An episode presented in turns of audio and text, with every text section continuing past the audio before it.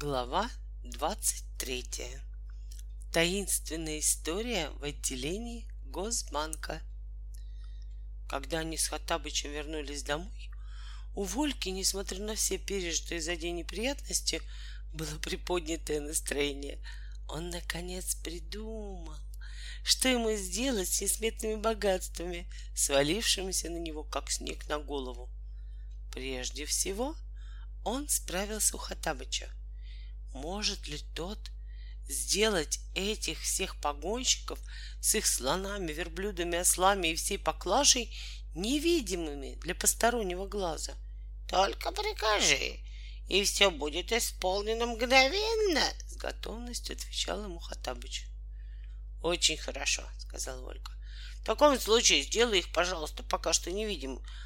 И давай ложиться спать. Завтра нам придется встать с восходом солнца. Слушаюсь и повинуюсь. И вот граждане, собравшиеся во дворе, чтобы поглазеть на шумный и необычный караван, внезапно увидели, что двор совершенно пуст. И пораженные разошлись по домам. Волька, наскоро поужинав, с удовольствием разделся и улегся в кровать, прикрывшись по случаю жары одной только простыней. А Хаттабыч решивший свято соблюдать старинные обычаи джиннов, превратился в невидимку и улегся у самого порога, чтобы охранять покой своего юного спасителя. Он совсем было уже собрался завести степенную беседу, когда дверь неожиданно раскрылась, и бабушка, пришедшая, как всегда, попрощаться на ночь со своим внуком, споткнулась, а невидимого Хатабыча и шлепнулась на пол — ты понимаешь, тут что-то лежало у порога, испуганно сообщила она прибежавшему нашему Алексею Алексеевичу. Где оно лежало? Это что-то? спросил ее Алексей Алексеевич. И, кстати, как оно, это что-то выглядело? Никак оно не выглядело, Алешенька, ответила старушка. Что же это ты, мама? А пустое место споткнулась, что ли? Облегченно рассмеялся Волькин отец, довольный, что бабушка нисколько не пострадала при падении. Выходит, что пустое место, сынок, растерянно отвечала бабушка и в свою очередь сконфуженно рассмеялась. Они пожелали Вольке спокойной ночи и ушли. А Хаттабыч благоразумно перебрался под Волькину кровать. Уж там-то никто на тебя не наступит. И к Вольке ближе Некоторое время оба наших героя лежали молча. Волька никак не мог решить, как начать предстоящий щекотливый разговор. «Спокойной ночи!» — доброжелательно произнес Кахатабыч из-под кровати. И Волька понял, что пора начинать. «Хатабыч!» — сказал он, свесив голову с кровати. «Мне нужно с тобой немножко поговорить». Уж не насчет ли сегодняшних моих даров? Опасливо осведомился Хаттабыч и, получив утвердительный ответ, тяжело вздохнул. Видишь ли, дорогой Хаттабыч, мне хотелось бы знать, имею ли я право распоряжаться твоими подарками так, как мне заблагорассудится. Бесспорно. И как бы я ими не распорядился, ты не будешь на меня в обиде? — не буду, о, Волька. Смею ли я обидеться на человека, столь много сделавшего для меня? Если тебе не трудно, Хатабыч, то, пожалуйста, поклянись. Клянусь, глухо промолвил из-под кровати Хатабыч, понимавший, что это все неспроста. Ну вот и хорошо, обрадовался Волька. Значит, ты не обидишься, если я скажу, что лично мне эти подарки совершенно ни к чему. Хотя я очень-очень тебе благодарен. О, горе мне! простонал в ответ Хатабыч. Ты снова отказываешься от моих даров? Но ведь это уже не дворцы. Ты видишь, о, Волька, я больше не дарю тебе дворцов. Скажи просто, ты брезгуешь дарами твоего преданнейшего слуги? Ну рассуди сам, Хатабыч, ведь ты очень умный старик. Ну на что мне это уйма драгоценностей? Что быть богатейшим без богачей, Вот для чего, сварливо пояснил Хатабыч. Уж не скажешь ли ты, что тебе не угодно стать первым богачом своей страны? С тебя это станется, с капризнейшей и непостояннейшей из встречавшихся мне отроков. Деньги — это власть, деньги — это слава, деньги — это сколько угодно друзей. Вот что такое деньги. Кому нужны друзья за деньги? Слава за деньги? Ты меня просто смешишь, Хатабыч. Какую славу можно приобрести за деньги, а не честным трудом на благо своей родины? Ты забыл, что деньги дают самую верную и прочную власть над всеми людьми, о юный и неисправимый спорщик. Это там, в какой-нибудь Америке, но не у нас. Сейчас ты скажешь, что в вашей стране люди не хотят стать богаче. Хатабычу казалось, что он высказал очень едкую мысль. Нет, почему же? терпеливо отвечал Ольга. Человек, который приносит больше пользы для Родины, зарабатывает у нас больше, чем тот, который приносит меньше пользы. Конечно, каждый хочет зарабатывать больше, но только честным трудом. Пусть будет так, сказал Хатабыч. Я очень далек от того, чтобы толкать своего возлюбленного друга на нечестные заработки. Если тебе не нужны драгоценности, обрати их в деньги и давайте деньги в рост.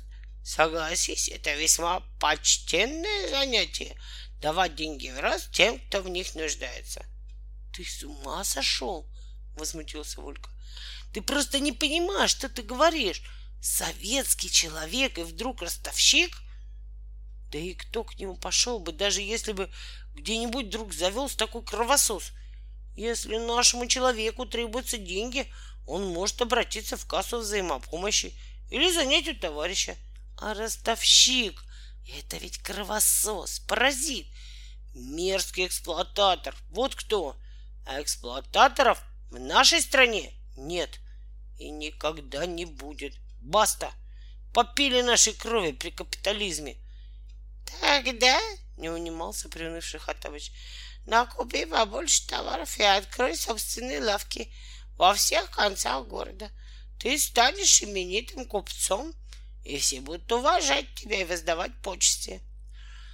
Да неужели тебе непонятно, что частник — это тот же эксплуататор? Торговлей у нас занимается государство, кооперация — а зарабатывать себе деньги, торгуя в собственном магазине... Хм. А Табыч сделал вид, будто согласился.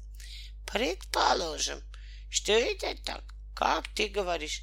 А производить разные товары, уж это, надеюсь, частное занятие? Безусловно. Вот видишь, обрадовался Ольга. Ты только начинаешь понимать мою мысль. Очень рад, кисло улыбнулся Хаттабыч. Помнится, ты мне как-то говорил, что твой глубоко уважаемый отец работает мастером на заводе. Так ли я говорю? Угу. Он самый главный на этом заводе? Нет, не самый. Папа мастер. А еще над ним есть начальник цеха, главный инженер, директор. Ну так вот, победоносно заключил свою мысль Хатабыч. На богатство, которое я тебе дарю, ты сможешь купить своему превосходному отцу завод, на котором он работает, еще много разных других заводов. Он и так принадлежит отцу. Но ведь ты только что сам говорил, Волька, именно Леша.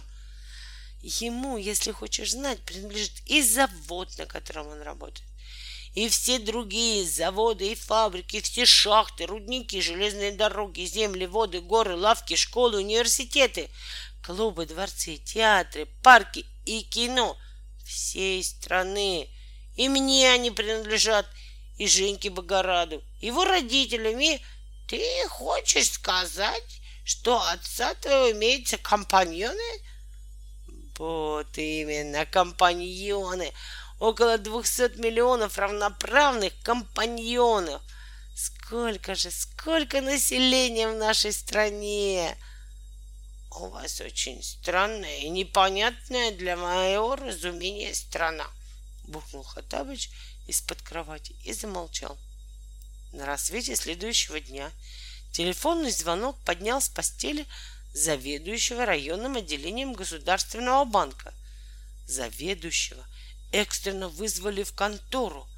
Взволнованный таким ранним звонком, он примчался к месту работы и увидел во дворе дома, где помещалось отделение банка, множество слонов, верблюдов и ослов, нагруженных тяжелыми тюками. Тут один гражданин хочет нести вклад, сообщил ему растерянный дежурный. Вклад? удивился заведующий. В такую рань?